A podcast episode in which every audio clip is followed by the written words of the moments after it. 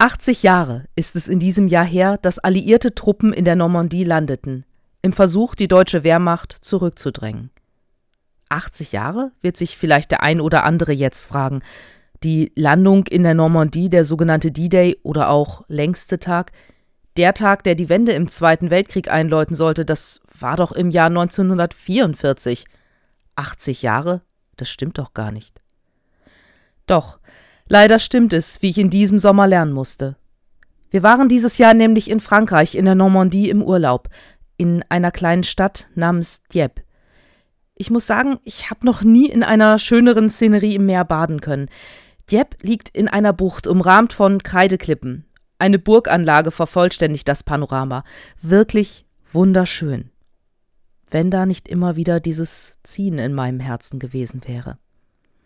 In Dieppe steht nämlich an jedem Strandabschnitt, an jedem Zugang zum Strand eine Stele. Jede Stele ist einem anderen Regiment gewidmet. Gewidmet den alliierten Regimenten, die am 19. August 1942 den Versuch unternommen haben, dort in Dieppe anzulanden.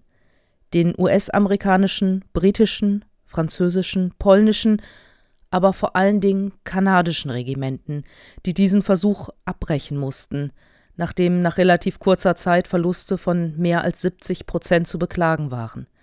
Soldaten, die gefallen oder in Gefangenschaft geraten waren. An diesem 19. August 1942 starben knapp 1500 Soldaten innerhalb weniger Stunden. Soldaten, die alle eine Familie hatten, egal welcher Nationalität sie angehörten, egal auf welcher Seite der Front sie standen. Sie alle hatten Menschen, die um sie Angst hatten, sie alle hinterließen Menschen, die um sie trauerten. Sie alle lagen gegen Mittag des 19. Augustes tot auf dem Kiesstrand von Dieppe. Dort, wo heute fröhlich Kinder spielen und Erwachsene die Wärme der Sonne genießen. Ich bin kein Historiker, aber ja durchaus jemand, der Interesse an Geschichte hat. Eine Person, der es wichtig ist zu wissen, was geschehen ist. Und ich muss sagen, ich hatte keine Ahnung. Ich hatte noch nie von dieser Operation Jubilee, von dieser gescheiterten militärischen Operation gehört, die so viele Menschenleben gefordert hatte. Ich wusste es nicht. Und so sind wir diesen Sommer zufällig in Dieppe in Urlaub gewesen, weil es dort eben noch eine passende Ferienwohnung gab. Der ganze Ort bereitete sich auf diesen 80. Jahrestag vor. Wenn man die Straße des 19. Augustes 1942 Richtung Strand entlang ging, begleiteten einen Bilder von damals, die auf den Plakaten zur Sonderausstellung des Museums hinwiesen.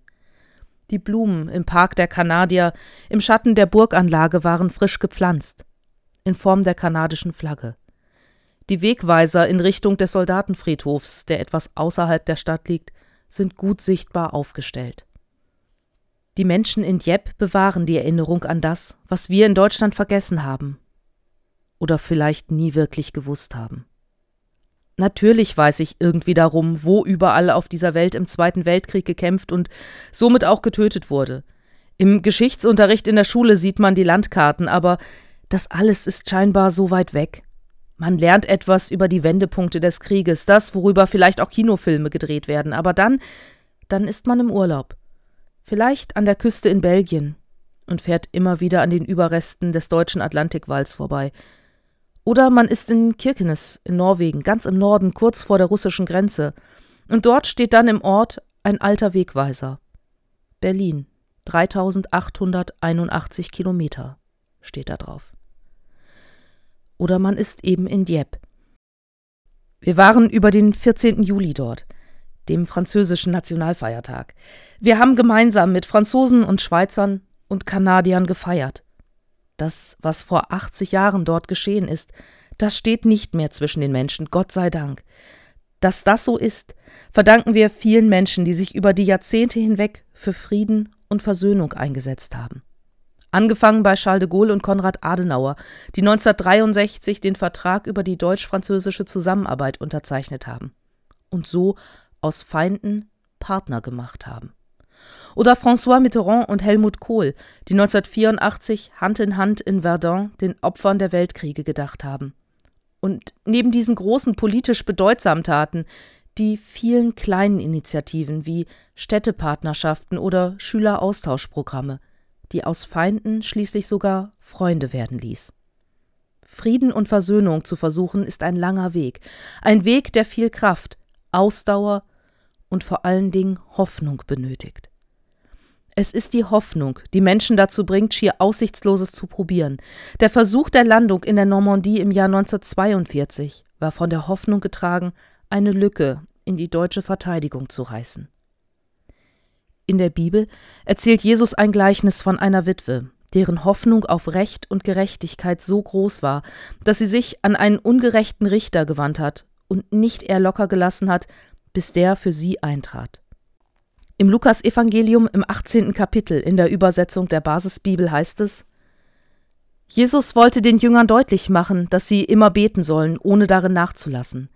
Deshalb erzählte er ihnen ein Gleichnis. In einer Stadt lebte ein Richter, der hatte keine Achtung vor Gott und nahm auf keinen Menschen Rücksicht. In der gleichen Stadt wohnte auch eine Witwe, die kam immer wieder zu ihm und sagte Verhilf mir zu meinem Recht gegenüber meinem Gegner. Lange Zeit wollte sich der Richter nicht darum kümmern, doch dann sagte er sich Ich habe zwar keine Achtung vor Gott und ich nehme auf keinen Menschen Rücksicht, aber diese Witwe ist mir lästig. Deshalb will ich ihr zu ihrem Recht verhelfen, sonst verpasst sie mir am Ende noch einen Schlag ins Gesicht.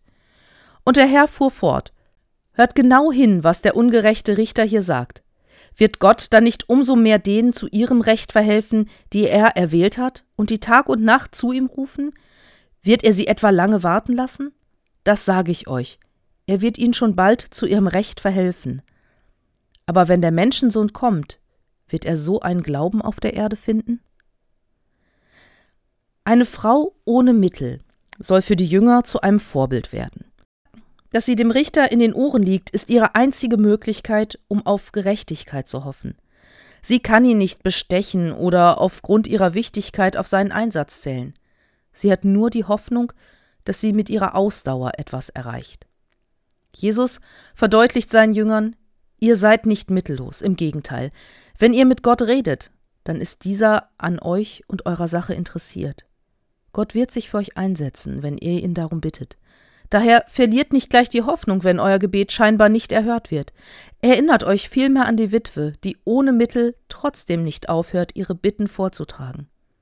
Hoffnung braucht einen langen Atem und ein festes Vertrauen darauf, dass sie sich erfüllt. Und so bete ich. Bete in der Hoffnung, dass Frieden möglich ist, überall auf der Welt.